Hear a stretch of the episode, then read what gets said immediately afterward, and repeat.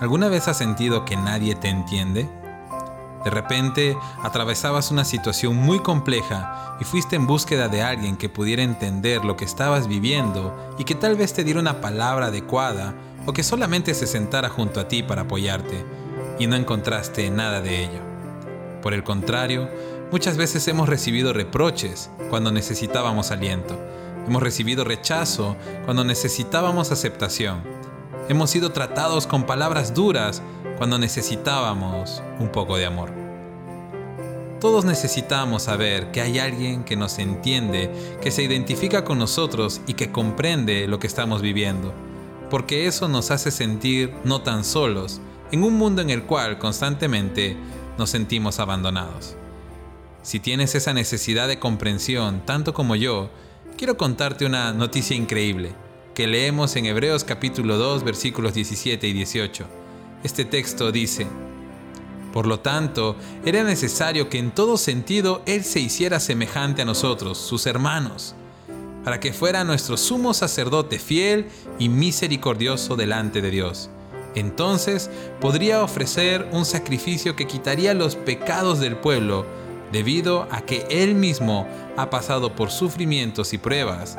Puede ayudarnos cuando pasamos por pruebas. Cuando Jesús vino al mundo, se hizo un ser humano tal como tú y como yo, en todo sentido y aspecto, excepto el pecado. Jesús fue como nosotros, así que experimentó todo tipo de necesidad, dolor y sufrimiento, como lo hemos vivido todos. Jesús no es ajeno a tu dolor y él mejor que nadie entiende la circunstancia que puedes estar viviendo. Él escogió hacerse hombre para poder identificarse con nosotros y convertirse así en nuestro fiel y misericordioso representante delante de Dios. La palabra describe a Jesús como nuestro abogado que intercede por nosotros delante del Padre y lo hace porque nos ama y nos entiende. Él sabe lo que es debilidad. Él sabe lo difícil que es enfrentar la tentación. Él sabe lo que es llorar la pérdida de un ser querido Jesús sabe lo que se siente ser traicionado y abandonado y también sabe lo que es ser incomprendido. Jesús sabe lo que es no ser apreciado por lo bueno que haces.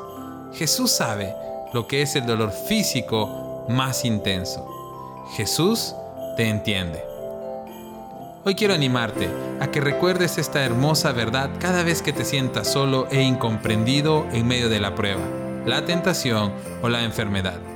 Tienes un Dios que es cercano a ti, un Dios que se hizo hombre para poder identificarse contigo en todas tus necesidades y con quien puedes sentirte completamente seguro y ser totalmente vulnerable, pues tienes la certeza de que Él te entiende.